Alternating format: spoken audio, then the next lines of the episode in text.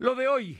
Los comercios en Puebla están abiertos para los Reyes Magos. Anuncia el gobernador que es tiempo de ilusiones. La medida de abrir jugueterías llegó tarde, dice la Canaco.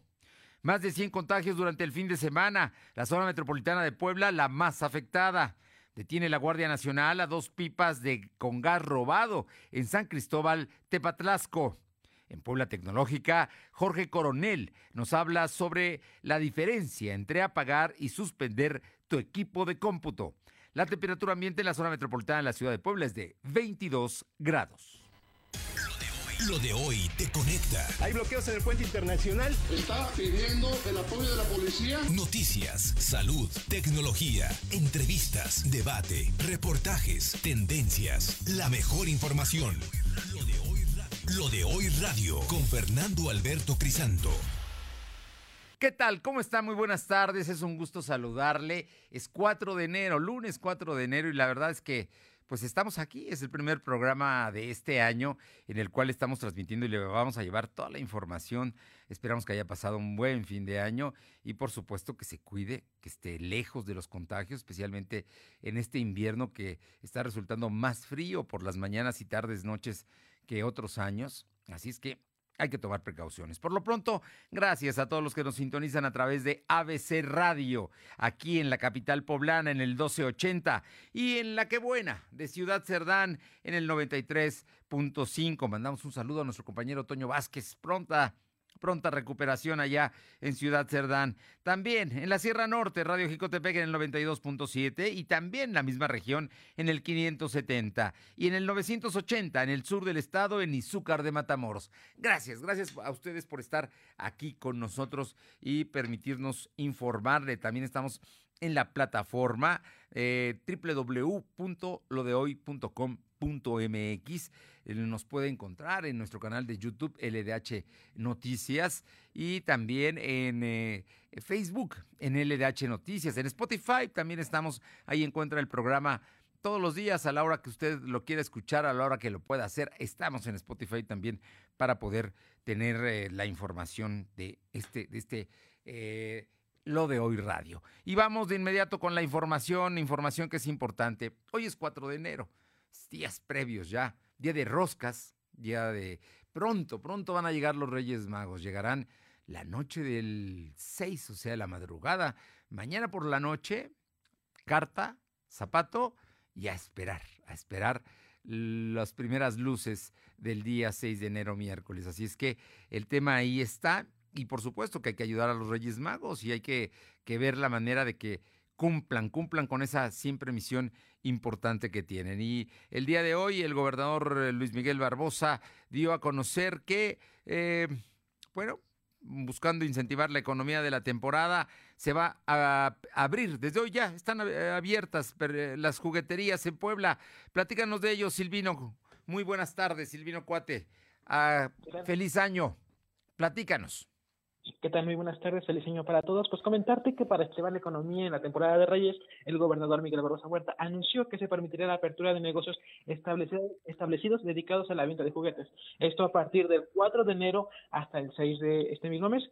Dicha medida se aplicará en todos los municipios. En conferencia de prensa, Barrosa Huerta aclaró que esa apertura de negocios será únicamente al comercio formal y se da ofertando únicamente juguetes. En el uso de la palabra, la coordinadora de Protección Civil Estatal, Ana Lucía Gil, explicó que los horarios de venta serán los siguientes. El 4 de enero empezaría de las 10 de la mañana a 10 de la noche. Está permitido de las 10 de la mañana a las 10 de la noche. O sea que hoy está abierto el tema de la, para las, ojo, son las jugueterías. Ahora, ¿las tiendas departamentales que tienen jugueterías también van a abrir o qué? Las tiendas departamentales que tienen juguetes, únicamente juguetes. Nada otros más juguetes, ok. Otros establecimientos se mantendrán cerrados. Bueno, muy bien.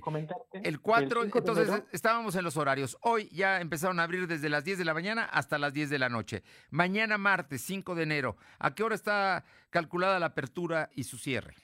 De igual forma empieza a las 10 eh, de la mañana y termina a las 2 de la mañana. Y mm. para el 6 de enero es de 10 de la mañana a 6 de la tarde.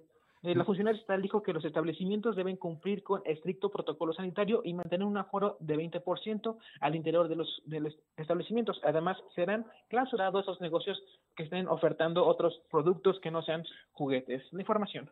Bueno, o sea, queda claro, es la intención ayudar, apoyar y hay protocolos sanitarios. Ojo, el aforo solo es del 20%, o sea que a lo mejor veremos a los reyes haciendo cola, alguno quizá por ahí, o algún despistado que quiera comprar algún juguete también puede estar haciendo cola, pero solamente el 20% y todas las medidas sanitarias de prevención. Esto solamente a partir de hoy y hasta el miércoles a las 6 de la tarde. Gracias, Silvino. Regresamos más tarde contigo. Y vamos con mi compañera Carolina Galindo a San Martín Texmelucan. Ah, ¿Está Carolina o, Alma Méndez? No, Vamos con Carolina Galindo a San Martín Texmelucan porque también está el tema de las jugueterías. De inmediato lo, lo tomaron los, los comerciantes. Caro, buenas tardes. Sí, Fernando, decirte que en San Martín Texmelucan se registra una alta afluencia de Reyes Magos quienes han abarrotado las jugueterías del primer cuadro de la ciudad luego de que el gobierno del estado aceptara que se realizara la venta de Día de Reyes en los próximos días. Decirte que aunque los negocios están aplicando las medidas sanitarias, pues los Reyes Magos no llegaron prácticamente a abarrotar las tiendas. Hay largas filas en varias jugueterías ubicadas en el centro, pues y se necesita el apoyo de las autoridades para venir a hacer la supervisión y que pues también los Reyes Magos entiendan que estamos ante una contingencia delicada en materia de salud. Bien, oye, eh, eh, entonces hoy aprovecharon el primer momento, esto se anunció a eso de las nueve y media de la mañana, o sea que a las diez abrieron las jugueterías. A las 10 abrieron las jugueterías y con ello pues la gran cantidad de gente que ha bajado de la región. El fin de semana estuvieron viajando a Tlaxcala donde no había restricciones tan severas como en Puebla y el día de hoy que se dio a conocer esta nueva disposición por parte de las autoridades que las jugueterías lucen abarrotadas, Fernando. Bueno, pues está, estaremos atentos, Caro, muchísimas gracias. Muchas gracias. Y vamos con mi compañera Alma Méndez para que nos diga qué opina el presidente de la Cámara Nacional de Comercio de esta medida que se acaba de tomar de abrir las jugueterías. Alma, ¿cómo te va? Muy buenas tardes. ¿Qué tal, Fernando? Muy buenas tardes a ti y a toda la auditoría de lo de hoy, deseándoles un feliz año. Pues como bien comentas, el presidente de la Cámara Nacional de Comercio en Puebla, Marco Antonio Prosperi Calderón, aseguró que la autorización que otorgó la Administración Estatal a los negocios establecidos para la venta de juguetes durante estos tres días es tardía, ya que solo pudo haber se pudo haber considerado como un sector esencial. Esto después de que este lunes Protección Civil Estatal decidiera dar luz verde al comercio establecido con venta de juguetes. Y es que Prosperi Calderón señaló que a pesar de que dicho tema se ha venido trabajando desde la semana pasada, ya que por medio del Consejo de Comerciantes del Centro Histórico mandaron una carta al gobernador Luis Miguel Barbosa Huerta para pedir autorización de que las jugueterías pudieran abrir. Finalmente este lunes se toma la decisión y pues bueno, solo son tres días para poder acomodar dichos productos, por lo que consideró que la respuesta del gobierno está al día, pues hay afectaciones en el sector juguetero, ya que en la entidad poblana existen 264 establecimientos y en la ciudad de Puebla 255 jugueterías. La información, Fernando. No, bueno, pues es que fíjate que para los Reyes Magos la temporada, como en este año, que cae en miércoles el día 6, pues lo mejor era aprovechar el fin de semana, ¿no? Estás hablando de, del día sábado 2, ¿no? Del día sábado 2, del domingo 3, por supuesto. Y bueno, no se pudo, pero jura lo que van a, harán todo lo posible por cumplir, seguramente así, así lo harán en, en las próximas horas. Bien, Alma, muchas gracias, feliz año. Igualmente, Fernando. Seguimos al pendiente. Vamos con mi compañera Luz María Sayas hasta Ciudad Cerdán para que nos platique lo que allá eh, se tomó la decisión por el presidente municipal. Ah, tardó una semana en dar respuesta. Luz María, ¿cómo estás? Muy buenas tardes. Hola, ¿qué tal, Fernando? Muy buenas tardes. Te comento que en conferencia de prensa del edil del municipio de Tochicomula de Sesma dio a conocer la determinación de no permitir la instalación de comerciantes de temporada, específicamente de, de quienes ofertan juguetes para los Reyes Magos.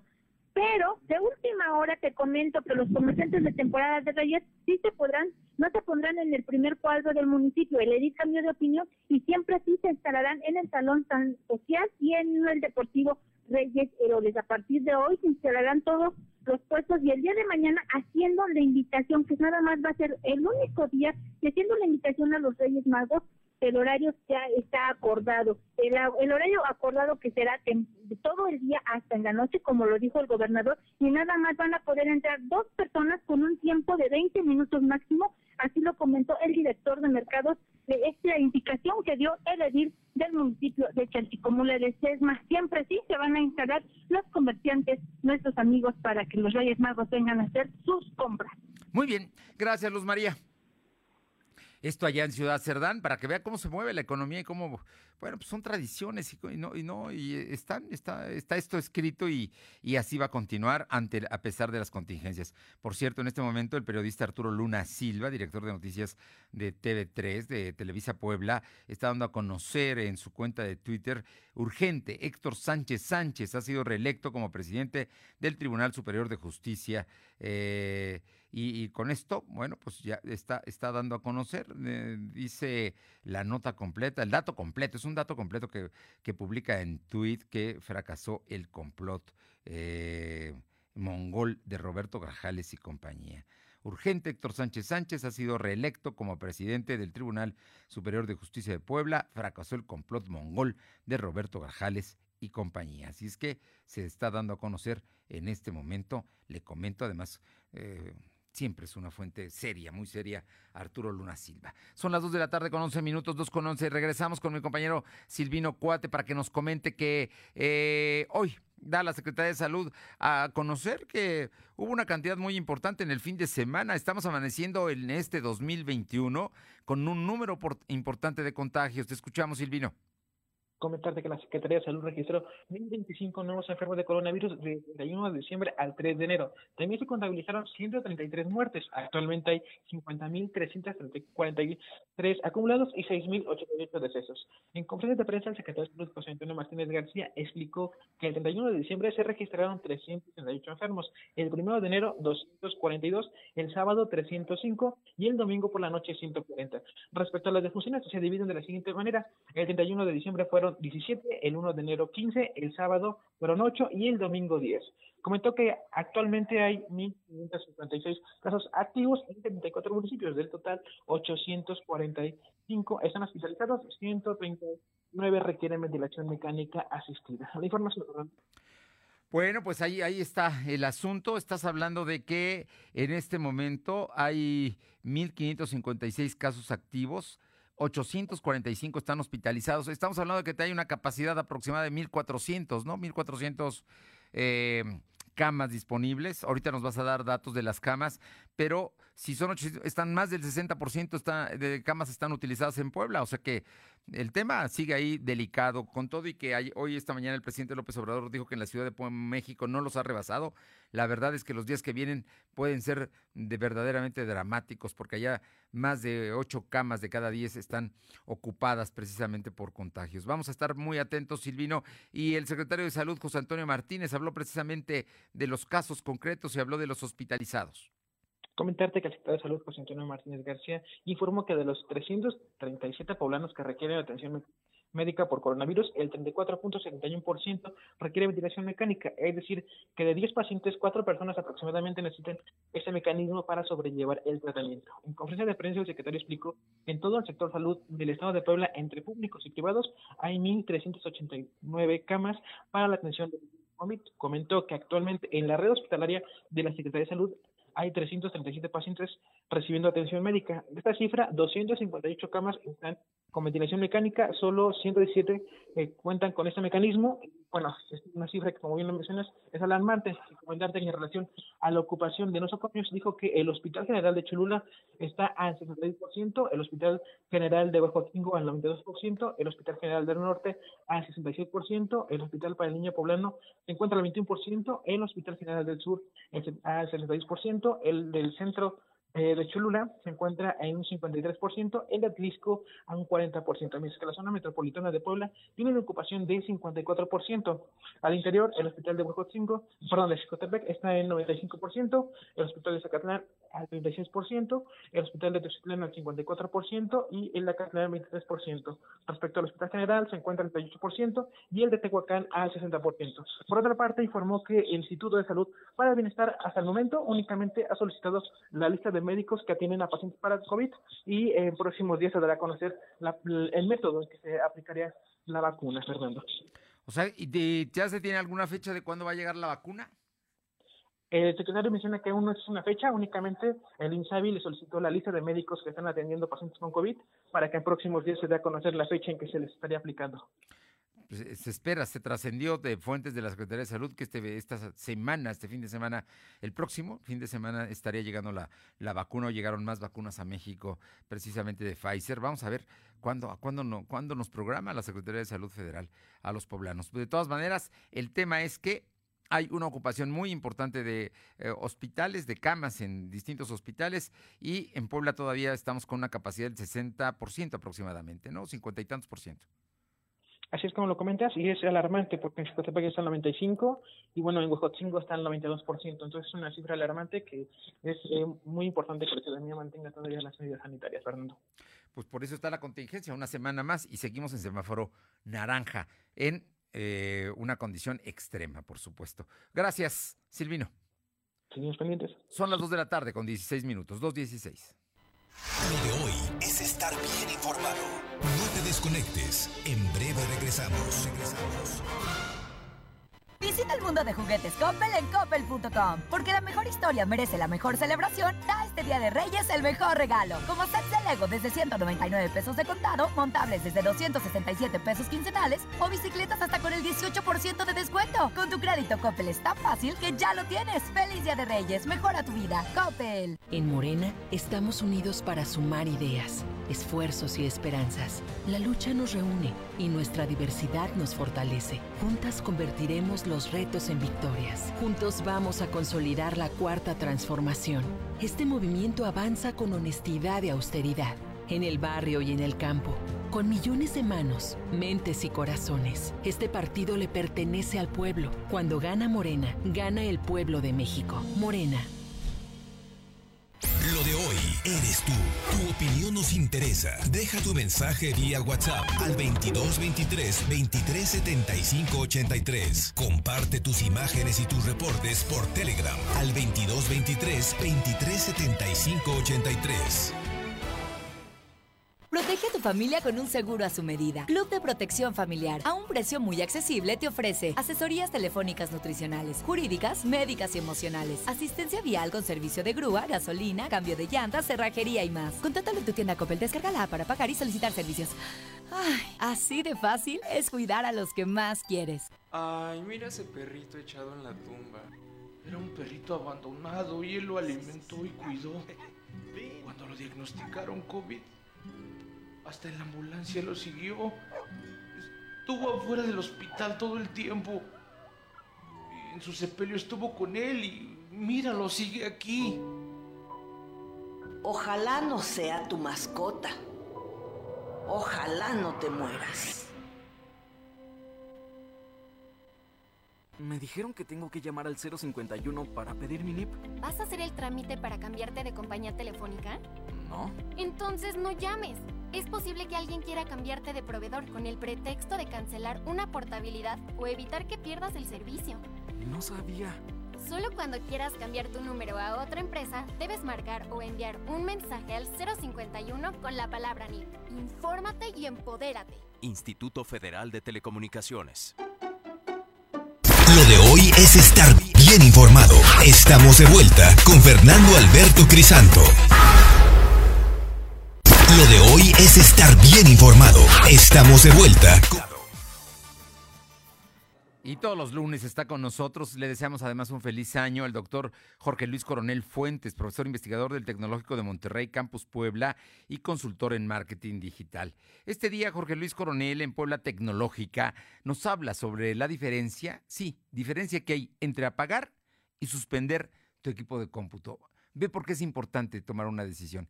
Escuchamos a Jorge Luis Coronel. Muy buenas tardes, Jorge Luis. Hoy queremos hablar con ustedes acerca de las diferencias entre apagar nuestro equipo de cómputo, ponerlo en hibernación o en modo reposo. ¿Qué diferencia hay entre estas tres opciones?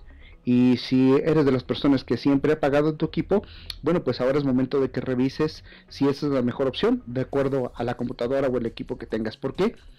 Porque las computadoras más nuevas están diseñadas para que eh, no necesites apagar el equipo. Insisto, depende del sistema operativo, depende de, de, la potencia que tenga tu equipo y de las características particulares, pero en realidad estas computadoras están diseñadas para ser suspendidas en lugar de apagarlas.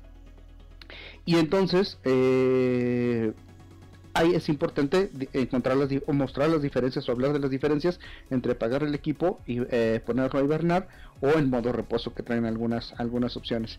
Si tú apagas el equipo, la diferencia es que vas a cerrar todo lo que tengas y todo lo, todo lo que no hayas guardado lo perderás, ¿no? Todo lo que no hayas guardado en las sesiones, en las actividades, en los navegadores, en los archivos, se perderá. Sin embargo, ¿qué pasa cuando utilizas el modo de suspensión o reposo? Bueno, hace que el equipo funcione muy baja potencia guardando en la memoria RAM, que es la Random Access Memory, toda la información sobre lo que estamos haciendo en ese momento, es decir, sobre nuestra sesión. Y cuando tú arrancas de nuevo el sistema, puedes retomar el trabajo justo donde lo dejaste, sin necesidad de que tome el tiempo de reiniciar la computadora, encenderse, todo este tiempo que normalmente utilizan los equipos para, para cuando están apagados volver a ser encendidos. La diferencia de la, de la suspensión a la hibernación es que la hibernación guarda eh, la información del equipo, guarda el estado del equipo en el disco duro y después se apaga por completo. Es importante recordar que la computadora no consume energía adicional como si lo hace a la hora de suspenderse. Eso es algo muy importante. Si pones en modo suspensión, lo importante será que vas a poder regresar muy rápido a la actividad. Si lo pones en hibernación, sí se va a apagar completamente, pero se va a guardar el estado de la sesión y entonces cuando vuelvas a, encender tu equipo eh, eh, no se consume energía, pero cuando lo reinicies el equipo te volverá a abrir todo. Entonces lo recomendable es, si vas, a, si vas a dejar o te vas a alejar de tu computadora por cortos lapsos de tiempo, lo más importante es dejarla eh, suspendida si te vas a alejar varias horas, pues bueno, dejarla en modo de, de, invernación o inclusive de un día para otro lo puedes dejar en modo de invernación, así no consume energía y solo cuando lo vayas a dejar de utilizar este equipo por varios días, pues entonces sí será recomendable apagarlo. Esa sería la diferencia y esperamos que te sean estas recomendaciones útiles para poder darle un mejor aprovechamiento a tu equipo. Hasta aquí eh, con este consejo de hoy, aquí en lo de hoy. Gracias y nos escuchamos la próxima.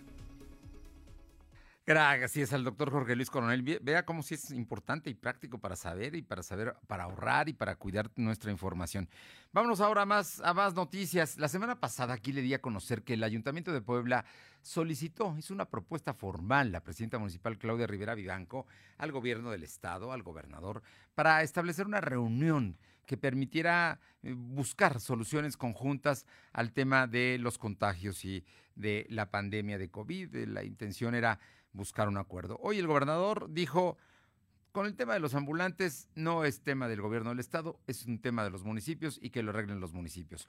Por otra parte, se sabe que en unas horas o quizá en este momento estén llevando a cabo una reunión funcionarios estatales con funcionarios municipales, concretamente para hablar del asunto de protección civil y de las medidas que se están tomando para evitar precisamente eh, las grandes concentraciones. Pero no participará el gobernador. Te escuchamos, Silvino, ¿cómo estás? Buenas tardes nuevamente informarte que el gobernador Miguel Barroso Huerta solicitó al Ayuntamiento de Puebla que deje de evadir su responsabilidad para el riesgo del comercio informal en la vía pública y haga cumplir el decreto que emitió. En conferencia de prensa, Barbosa Huerta dijo que el tema del comercio informal en el primer cuadro de la ciudad es de absoluta responsabilidad de la administración municipal. Comentó que en algún momento se intentó trabajar en coordinación con el ayuntamiento, sin embargo fue muy difícil. Asimismo dijo que lo peor que puede pasar durante ese segundo confinamiento es que el ayuntamiento cobre cuotas para permitir la instalación del comercio informal. Señaló que eh, entiende la necesidad de la gente en trabajar, sin embargo, en estos momentos de crisis es necesario respetar el confinamiento. Y bueno, reiteró su propuesta de que eh, su señalamiento de que el gobierno municipal le corresponde directamente el orden y el, el, el control del ambulantaje en el primer cuadro de la ciudad, Fernando. Bueno, así es que entonces el tema de los ambulantes no lo discute el gobernador con la presidenta municipal. Ese es un asunto que le toca la facultad al ayuntamiento y ellos deberán resolverlo, pero incluso dijo que ya dejen de cobrar piso, ¿no? Porque creo que los, los ambulantes pagan una cuota por al ayuntamiento por estar en la calle. Así es como comentas, el gobernador señaló que lo peor que puede pasar en esos momentos de crisis es que el ayuntamiento también sí continúe cobrando eh, para la instalación y con ello pues también se vea beneficiado durante esta emergencia sanitaria, Fernando. Bueno, pues ahí está lo que dijo el gobernador. Oye, y, de todas maneras, esta mañana hubo conferencia de prensa de funcionarios municipales que dicen ellos que sí se está cumpliendo con el decreto, aunque los ambulantes se siguen instalando. ¿eh? Mira, ahorita en las 5 de mayo hay pocos, hay muchos menos que la semana pasada, pero hay ambulantes ahí instalados y qué te digo allá en la 16 eh, Oriente Poniente a la altura de la 5 de mayo y entre la 5 de mayo y la 3 especialmente están ahí por donde está Santa Mónica, también hay ambulantes. Te escuchamos. Comentarte que después de que se emitió el decreto del gobierno estatal para prohibir el comercio informal en la vía pública, el Ayuntamiento de Puebla ha realizado dos detenciones de vendedores informales. Además, se ha logrado 24 aseguramientos de mercancía. Así lo informó el secretario de Gobernación, René Sánchez Galindo. En conferencia de prensa, el funcionario municipal comentó que respecto al ambulantaje, en el primer cuadro de la en el primer el 1 de enero hubo un cumplimiento del decreto del 98%, el 2 de enero fue del 71% y el 3 de enero fue del 78%. Dijo que en los primeros días de, del año solamente el 27% de los comercios establecidos no esenciales han acatado el decreto del gobierno estatal. En la intervención del titular de la Secretaría de, Movilidad, de Protección Civil, Gustavo Arias Salvatori, informó que en este mismo periodo realizaban la clausura de siete establecimientos por violar el decreto, mientras que el titular de normatividad eh, Fernando Pastor, indicó que se realizaron seis clausuras por eh, violar el decreto. En la intervención de la Secretaría de Gobernación, de perdón, del Ayuntamiento, Lisa Cebes, informó que el 31 de diciembre se llevó a cabo la primera mesa de diálogo con el gobierno del estado precisamente para fortalecer eh, los lineamientos del decreto que se publicaron desde el mes pasado. Este día también llevarán a cabo una mesa de trabajo que será a las 4 de la tarde, Fernanda. Será a las 4 entonces la mesa de trabajo con los funcionarios estatales con los funcionarios estatales se llevaría este, eh, principalmente con los de protección civil estatal, precisamente para fortalecer eh, los lineamientos del decreto, Fernando. Bueno, y David Méndez también habló del tema de protección civil y de las clausuras que ha hecho el gobierno del Estado en este periodo. En ese sentido, el secretario de Gobernación, David Méndez Márquez, informó que durante el fin de año se llevaron a cabo 530 supervisiones de establecimientos que dio como resultado 13 clausuras que de giros que estaban eh, operando eh, sin ser permitidos. En conferencia de prensa, el secretario explicó que la Policía Cibernética detectó 12 eventos masivos, mismos que fueron interrumpidos por protección civil estatal. En relación a los migrantes, dijo que este fin de, año se confirmó el fallecimiento de 13 poblanos en Estados Unidos, con lo que suman 527 connacionales que han perdido la, la vida por coronavirus. Además, a finales de este año, siete poblanos volvieron a la entidad y el Instituto Poblano de Atención al Migrante brindó la atención necesaria para que volvieran a su municipio de origen. La información. Bueno, pues ahí está el asunto. Oye, y, entonces, por lo pronto, eh, el, todos, gobierno del estado y el ayuntamiento están aplicados para, para que se siga cumpliendo esta semana el decreto por el cual deberá estar cerrado hasta el día domingo, ¿no? Porque el 11 se supone que se abre. Vamos a ver qué condiciones hay. Seguimos en semáforo eh, naranja, pero en alerta extrema. Así es que hay que seguir cuidándonos y por lo pronto están tomando medidas. Gracias. Y vámonos con información de mi compañera Alma Méndez. Son las 2 de la tarde con 28 minutos. Alma, el día de hoy hubo declaraciones del presidente del Instituto Electoral del Estado y es que no hay que olvidar que hay pandemia, sí, pero dentro de este ambiente ahí también se están organizando las elecciones para concretamente elegir presidentes municipales, diputados locales y diputados federales aquí en el Estado de Puebla. Te escuchamos, Alma. Así es, Fernando, como bien comentas, el consejero presidente del Instituto Electoral del Estado, Miguel Ángel García Onofre, informó que al cierre de este 2020 se contabilizaron al menos 147 quejas en contra de actores políticos por presuntas violaciones a la ley electoral. Precisó que de las 147 denuncias, 24 están relacionadas con una presunta violencia política de género y de ellas 20 bajo un procedimiento especial y los cuatro restantes con un procedimiento ordinario. Indicó que 17 denuncias están vinculadas con actos anticipados de campaña, 28 más relacionados con la presunta violación del artículo 34 del Código de Instituciones y Procedimientos Electorales de Puebla. En este, tenor, en este tenor comentó que las denuncias presentadas ante el órgano electoral fueron interpuestas durante todo el año y no a partir del inicio del proceso comicial intermedio de este 2021. Esto fue en el mes de noviembre. La información, Fernando. Bueno, pues ahí está el asunto de las denuncias presentadas y todo lo que tendrá que hacer eh, el Instituto Electoral del Estado de Puebla, que además está garantizando también que no se le va a arrestar ninguna, ninguna mm, posibilidad a las mujeres para que participen o las manden los partidos a las zonas donde pues más normalmente pierden más, ¿no? Donde los partidos sienten que van a perder, mandan a mujeres como candidatas. Eso no se va a permitir. Así es, Fernando. Efectivamente, eso es lo que ya están garantizando para que obviamente las mujeres tampoco cambien su puesto una vez llegando a, ahí mismo, no como se venía ocupando en otras, en otras, en otras elecciones. Y bueno, pues lo que están haciendo es garantizar precisamente que las mujeres lleguen a un puesto de elección y que ahí se queden. ¿Algo más?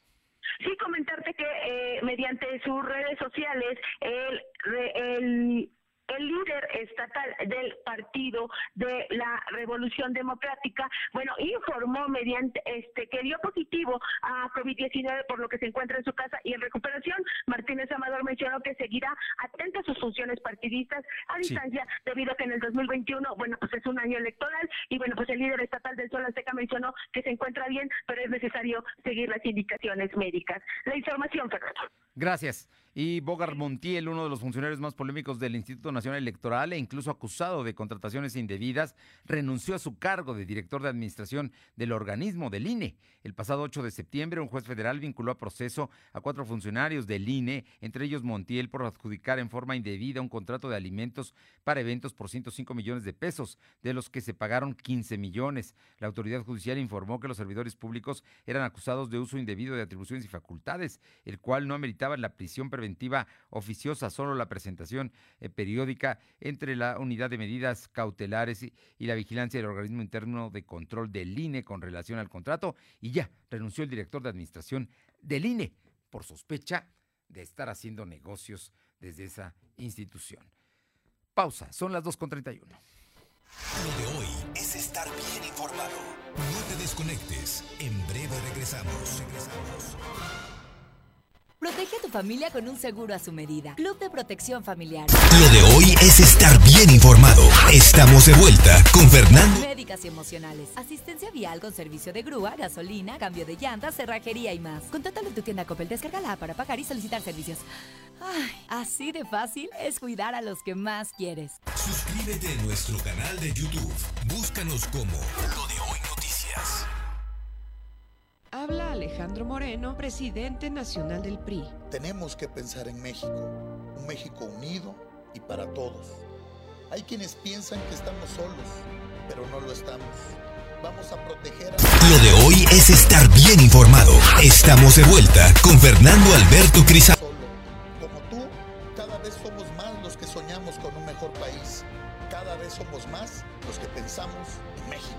Propaganda dirigida a militantes y simpatizantes del PRI. Visita el mundo de juguetes Coppel en coppel.com, porque la mejor historia merece la mejor celebración. Da este Día de Reyes el mejor regalo, como sets de Lego desde 199 pesos de contado, montables desde 267 pesos quincenales o bicicletas hasta con el 18% de descuento. Con tu crédito Coppel es tan fácil que ya lo tienes. Feliz Día de Reyes, mejora tu vida. Coppel. Búscanos en Instagram, Facebook y Twitter como arroba LDH Noticias.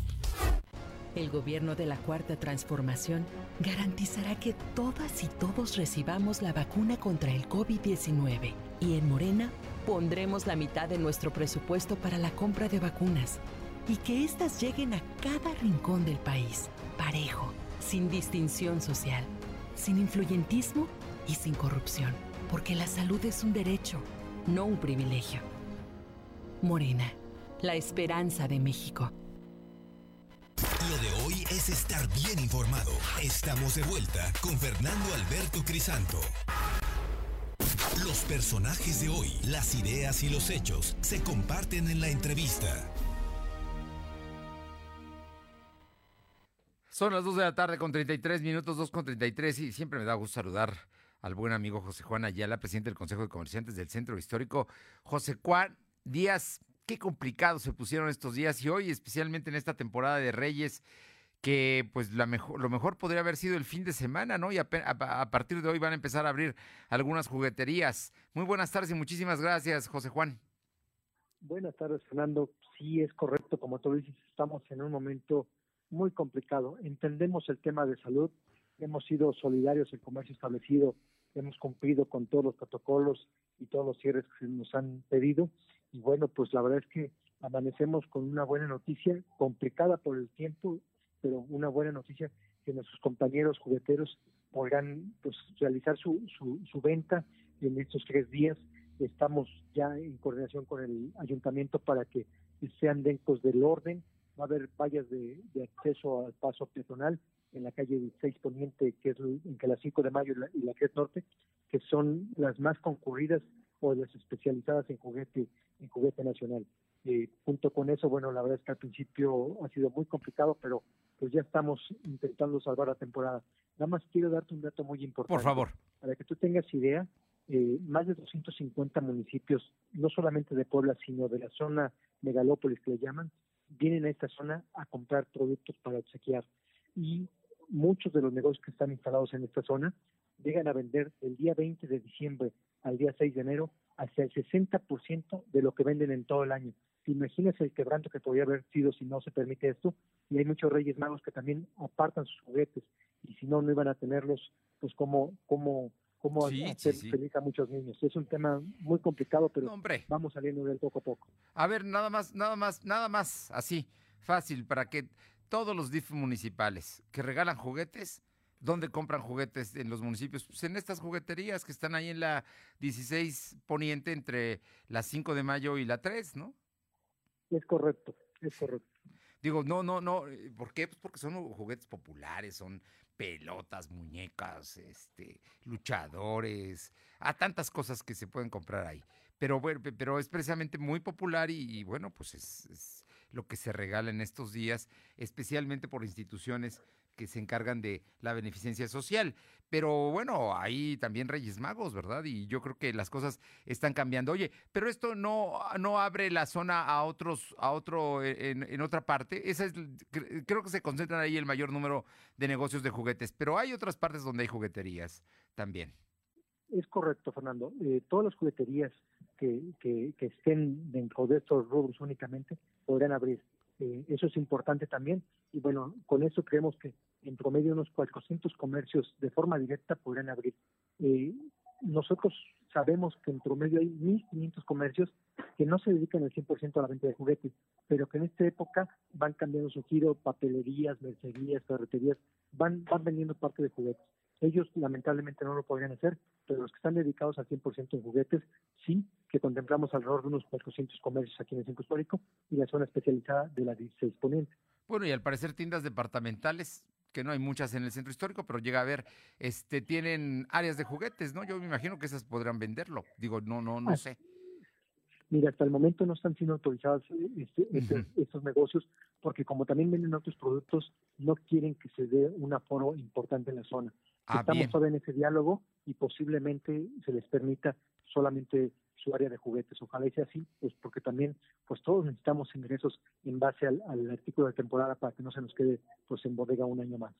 Mira, la situación es tan delicada que en este momento Claudia Sheinbaum acaba de pedirle a los Reyes Magos esperar para entregar regalos por COVID-19 en la Ciudad de México. Eso en la Ciudad de México. Aquí en Puebla, afortunadamente se tomó otra decisión y los Reyes Magos podrán cumplir cabalmente la, la madrugada del 6, ¿no? La, de la noche del 5 a la madrugada del 6. Así es que el tema me parece que es importante. Oye, y en todo esto, volvemos a un asunto que es parte importante en el centro histórico, porque los comerciantes ahorita estoy viendo que tienen reducido su aforo al 20%, que tienen que tener medidas sanitarias para la que la gente ingrese a sus negocios, que van a tener que hacer cola en la calle, en fin. Pero ¿qué pasa con los ambulantes? Ese es el, ese es el verdadero problema de esa situación que nos tiene en este momento. Eh, no es estigmatizarlos, no es estar en contra de nadie, pero Fernando, ¿qué? Yo te estoy recibiendo la llamada desde las oficinas del Consejo de Comerciantes. Estamos en la 6 Oriente número 10 y desde aquí, desde el balcón, alcanzo a ver el 5 de mayo. Si tú vieras que en este momento, pues el ayuntamiento lo que buscó para minimizar la presencia fue poner vehículos, vehículos oficiales, pero alrededor de ellos está lleno de ambulantes no están vendiendo juguetes, eh, están vendiendo lo que habitualmente venden. Ese es el problema. Yo creo que también hay que hacer un llamado al comercio informal a que sea solidario, a que si nos cuidamos todos 15 días, 14 días, podemos salir adelante, pero si no lo hacemos, eso no va a parar nunca. Y es ahí donde pues el ayuntamiento ha sido rebasado y la verdad es que pues ha hecho en algunos momentos su mejor esfuerzo, pero no ha sido suficiente. y ahorita tenemos como consecuencia que incluso este fin de semana nos hablaban muchos pacientes diciendo, oye, está mi negocio cerrado, venimos para ver que todo esté en orden, pero ya mi, mi cortina está abajo y enfrente tengo un comercio informal sobre el mismo producto que vendo. Eso es lo que, lo que nos lastima mucho, lo que nos duele, pero lo que también hace mucho daño a que esta pandemia no disminuya. Ojalá y de verdad, como autoridad, se coordinen y puedan hacer algo mejor, pero si no, también el llamado a la sociedad y al comercio informal, que seamos solidarios, que seamos responsables y así poder salir todos juntos de este tema. Bueno, nada más para que te des una idea de, de, lo delicado de que no se tomen las precauciones, de que no se acaten ciertas medidas restrictivas que, como sí lo está haciendo el comercio informa, el formal y no lo está haciendo el informal, los ambulantes. En este momento Boris Johnson acaba de ordenar nueva cuarentena en Inglaterra ante repunte de casos de eh, coronavirus. Así es que el, el asunto está el, delicado, ¿no? Delicado y, y, tarde que temprano nos llega. Así es que los ambulantes estuvieron la semana pasada, recuérdalo, este, platicamos tú y yo aquí, pero se soltaron la melena, ¿no? Después del decreto y, y no lo cuidaron y pues, no salieron el viernes porque era día uno, pero el día dos y el tres ahí estaban. Eso es lo preocupante. De verdad que ojalá y los tres órdenes de gobierno tengan y se coordinen en un solo proyecto de, ante esta situación. Si no lo hacemos, de verdad que si la economía está mal y somos un país que no está, por si no venía bien, la verdad es que no sabemos a dónde vamos a llegar. Ojalá, de verdad, ojalá y por el bien de todos, todos sumemos, pero sobre todo seamos bien llevados por, por el gobierno, que creo que ahí nos está fallando, y los tres niveles nos ha fallado a todos. Oye, ¿y la clausura Woolworth, cómo la, cómo la ves? Porque también es comercio del centro histórico. Mira, yo estuve en la zona eh, varios días, te puedo decir que había una fila de, de personas que estaban recogiendo apartados y que bueno, que lamentablemente ellos permitieron el aforo también en su, en su punto de venta y lo rebasó. Y eso también es algo que no quisiéramos, que no, que no debería ser porque con eso se pierden muchos recursos, se, pierden muchas fuentes de empleo, pero si no cumplimos nos va a ir más, nos va a ir más mal y vamos, va, va a ser más caro. Entonces, creo que aquí sí faltó eh, también la autoridad más firme. Desde el principio eh, han cerrado comercio establecido, comercio informal al, al 100% prácticamente, excepto los esenciales, y eso sería distinto, pero no lo ha podido manejar ni el Estado, ni el municipio, ni la federación. Entonces, tampoco la sociedad ha contribuido a que se logre, y ese es el mayor eh, problema en ese sentido. Es muy triste que, negocios tan emblemáticos eh, los clausuren, pero ojalá y puedan tener una tregua por lo menos hoy en la tarde, mañana, pero ojalá por el bien de todos. Sí, pues estaban entregando apartados, imagínate, pues, eh, qué cosas estamos viendo. José Juan Ayala, como siempre, un gusto saludarte y seguimos atentos a lo que pase. Hoy, hoy queríamos platicar de esto porque se están reabriendo espacios que afortunadamente es, es aire fresco para, para muchos comerciantes, pero esperemos que pronto haya más para los poblanos. Te agradezco muchísimo. Gracias, Fernando. Un saludo a todos. Te mando un fuerte abrazo. José Juan Ayala, presidente del Consejo de Comerciantes del Centro Histórico. Vamos con mi compañera Alma Méndez, que tiene información. Eh, Alma, eh, eh, ¿qué pasó con el tema de el, supuesto atentado, que insiste que, fue un atentado, el magistrado eh, Freddy Erazo Juárez, magistrado del Tribunal Electoral, y que Seguridad Pública del Estado dijo que había sido la eh, chimenea los restos que se quedan en ocasiones de las chimeneas que se prenden en algunas casas que cuentan con, con estas, precisamente lo que había provocado el incendio en el domicilio del magistrado. Platícanos. Comentarte, Fernando, que mediante su red social de Twitter, el magistrado del Tribunal Electoral del Estado de Puebla, Freddy Erazo Juárez, sostuvo que el incendio que se suscitó en su propiedad el fin de semana sí fue un atentado contra él y su familia. Además, señaló que quiere saber las pruebas periciales que avalan la versión de la Secretaría de Seguridad Pública Estatal. Esto después de que la Secretaría emitiera un reporte de los hechos donde se asegura que dentro de la propiedad había una chimenea que pudo haber generado el incendio de una cabaña, puesto que se había dejado encendida toda la noche. Erazo Juárez aseguró que es lamentable que se malinforme y que utilicen a su esposa para decir que fue un accidente, además de señalar que le da miedo quien se encarga de la seguridad de los ciudadanos. Exigió las evidencias y pidió que no se ocupen más mentiras para abordar su caso, pues señaló que su familia sí estuvo en riesgo. Información, Fernando. Bueno, pues ahí está. Ahí está el asunto que te digo, es temas electorales, especialmente porque fue muy polémica la designación por el Senado de Erazo Juárez. Eh, por cierto, que está, me, está llegando el periódico oficial por el cual el gobierno de Puebla está presentando este nuevo decreto para mm, dar precisamente las facultades a, que se abran los comercios en, estas, en estos días. Así es que es el decreto del Ejecutivo por el que se autoriza la apertura del comercio establecido dedicado exclusivamente a la venta de juguetes en los eh, términos que se establecen en el presente decreto. se, está, se está publicando el día de hoy. Alma, y cuéntanos qué dice eh, la, la Concanaco Servitur. Comentarte, eh, Fernando, que el presidente de la Concanaco Servitur, José Manuel López, sostuvo que las actividades terciarias que incluyen comercio, servicios y turismo, su caída fue más severa en comparación con las actividades agropecuarias e industriales. Sin embargo, son las que aportan una mayor participación del Producto Interno Bruto Nacional, ya que representaron el 51% en el periodo de enero a septiembre del 2020, por lo que aseguró que el sector comercio establecido en México enfrentará un primer semestre del 2021 con contratación en la demanda y lenta recuperación debido a los efectos del control de la pandemia y la disminución de la oferta por los cierres de empresas. Señaló que habría un incremento de precios en este año, por lo que la inflación podría tener un leve aumento, llegando a colocarse en los niveles 3.5 a 4% contra el nivel del 2020, que, que promedio entre 2.2 a 3.6%. Finalmente señaló que la recuperación plena en el país se alcanzaría en los próximos cuatro años, ya que las secuelas y los efectos del COVID-19 para la economía de México y del mundo serán mayores a los que se esperaba en el inicio de la pandemia. La información, Fernando. Bueno, pues ahí está este asunto de la economía que está dando de qué hablar. Oye, y el día de hoy, eh, la Benemérita Universidad Autónoma de Puebla ya está dando a conocer los resultados a sus aspirantes a 26 licenciaturas que presentaron examen en diciembre.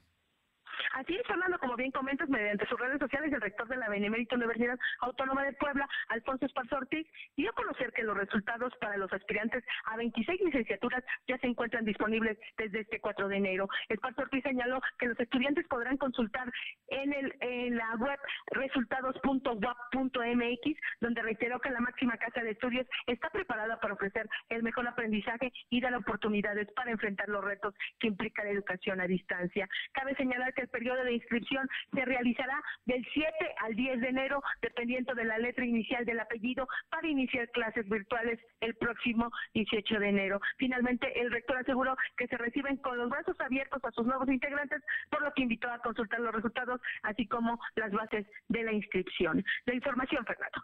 Muchas gracias.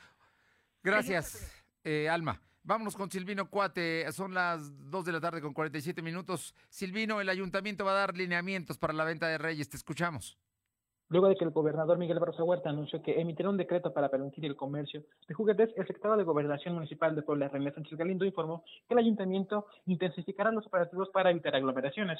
En conversación de prensa, el secretario municipal argumentó que el decreto del gobernador es verbal, por ello, el ayuntamiento únicamente realizará supervisiones. Comentó que la administración municipal cerrará la calle de la 16 Oriente Poniente, esto para evitar concentraciones masivas.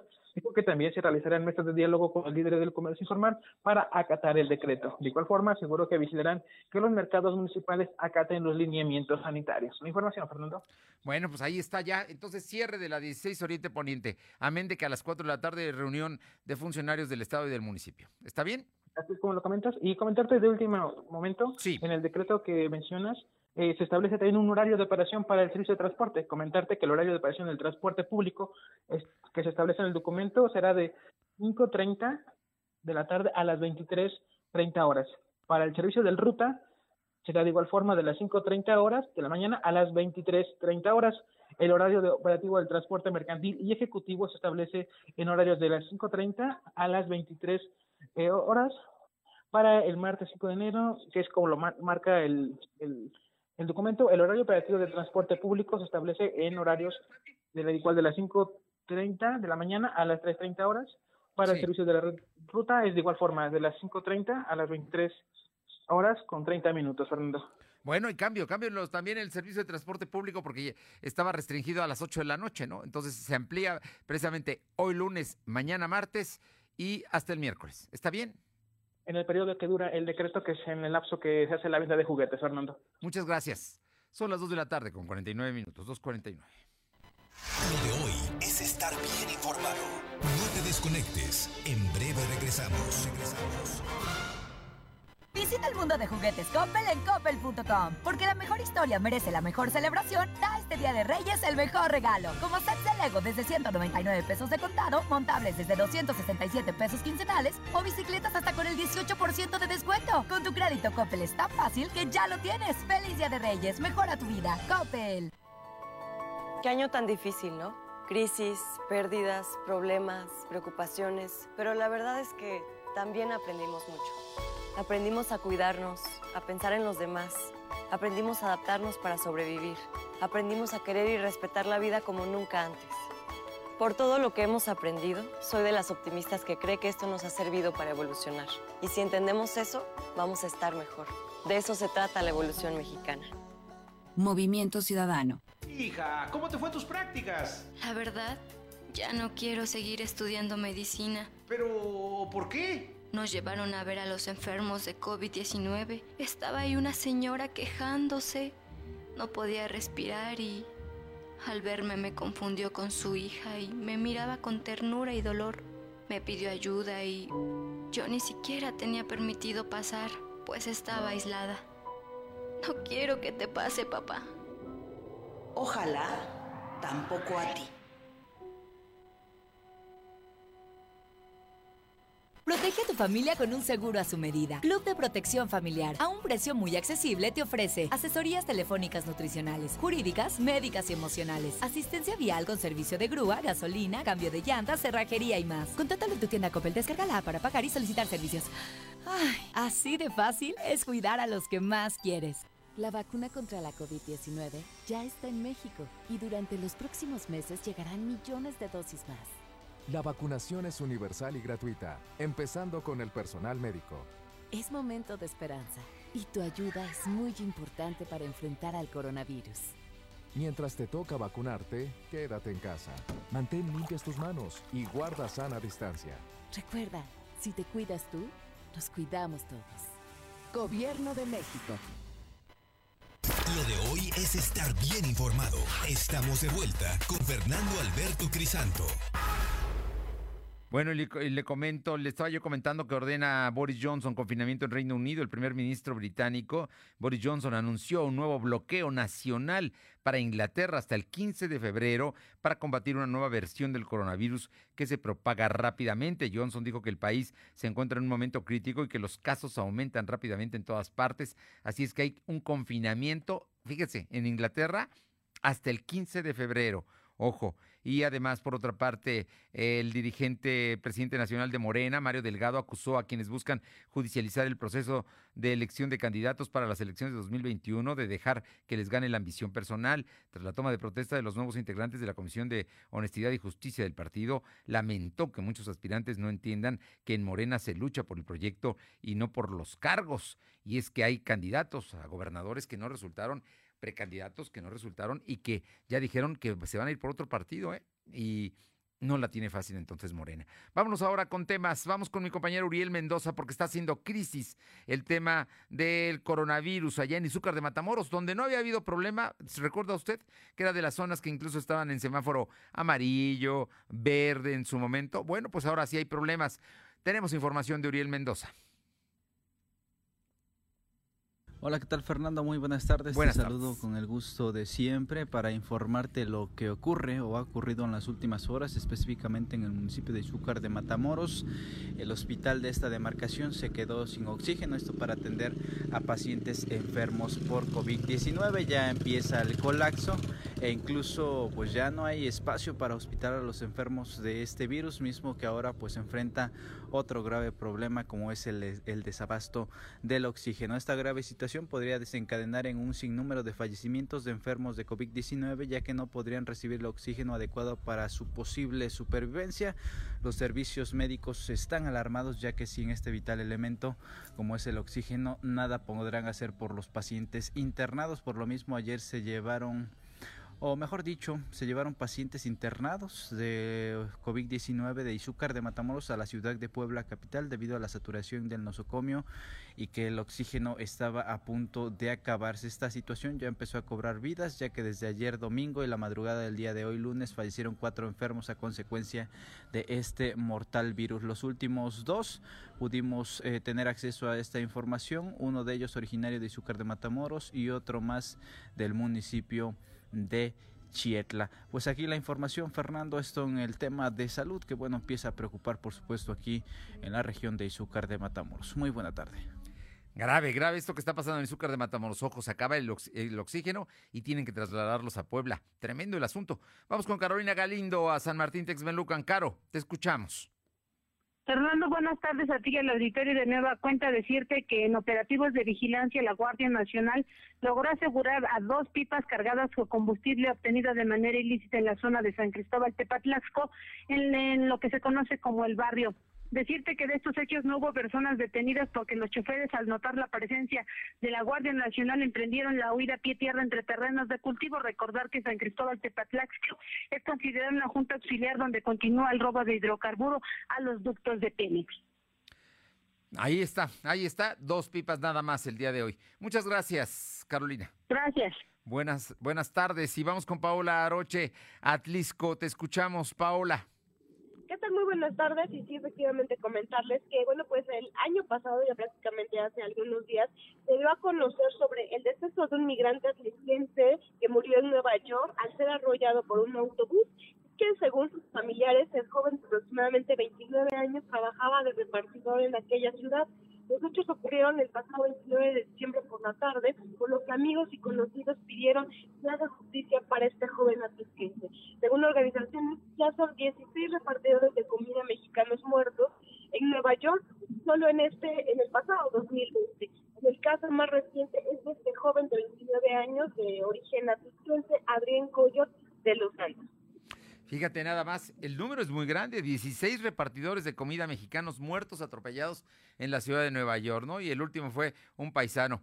Terrible, terrible. Gracias, Paula. Muy buenas tardes. Buenas tardes y vamos hasta Tehuacán con Luz María Sayas. Luz María.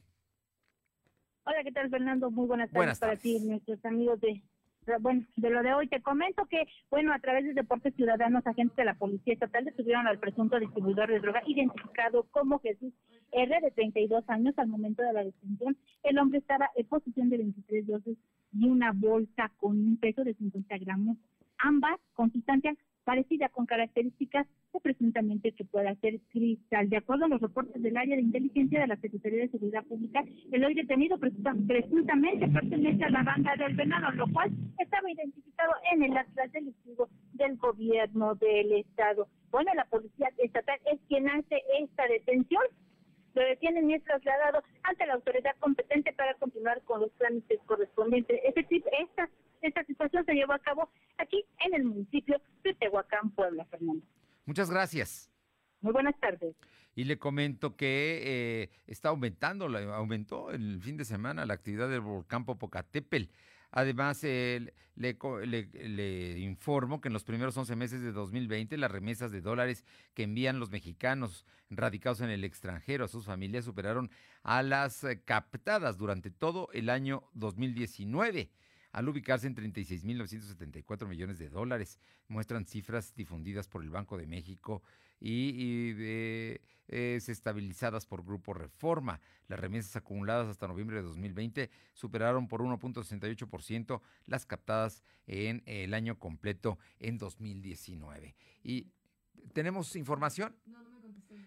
Bueno, por otra parte, y para finalizar, le comento que el presidente de la República el día de hoy defendió nuevamente a López Gatel, que fue tendencia en redes sociales porque se retrató de vacaciones el subsecretario de salud, el que nos recomendaba quédese en casa, pues se fue de vacaciones a Huatulco y andaba feliz en la playa, en Cipolite, sin uso de cubrebocas.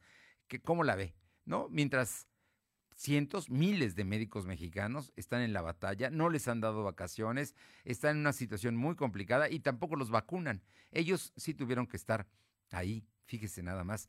Pero su jefe, el encargado precisamente de combatir el COVID, no dio con, eh, con el ejemplo, no, no dio la muestra, no demostró que debemos quedarnos en casa. Terrible, terrible esto que está pasando y lo peor es que el presidente de la República lo defienda. Gracias por haber estado con nosotros.